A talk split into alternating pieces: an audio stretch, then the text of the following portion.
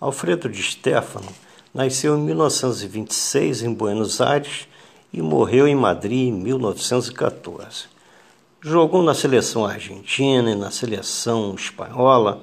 Foi um dos melhores jogadores da história. Ele tinha uma frase sensacional que dizia assim: Nenhum jogador é tão bom como todos juntos. Ontem, quando eu estava escrevendo o último post sobre fibras musculares, biópsia, fibras rápidas, lembrei dessa frase e aí eu pensei: como vemos o desempenho do atleta tão fragmentado?